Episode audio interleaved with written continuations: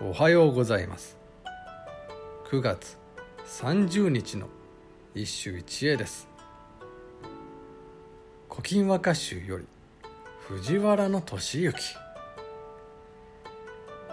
何人か着て脱ぎかけし藤袴来る秋ごとに延べを匂わす。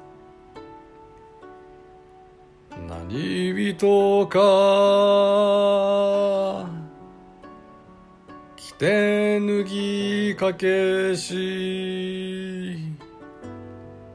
藤袴来る秋ごとに。延べ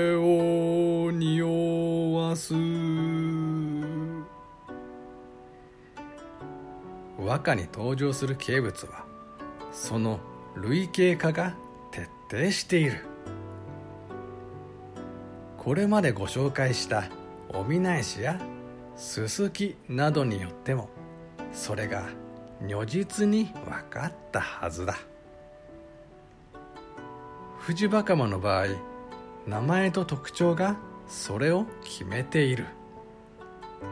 つまり着物の袴とポポリにした強い方向を読むのが上等なのだ。誰が来てそして脱いでいった藤袴よ。毎年秋になると延べを匂わしてくれる。袴と匂いとを見事に両方読み込んだ。まさに教科書のような一種だ。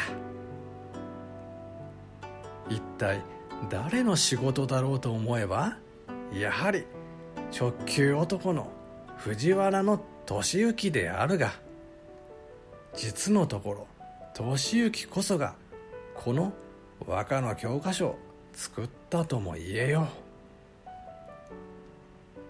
う。以上今日も素晴らしい歌に出会いました。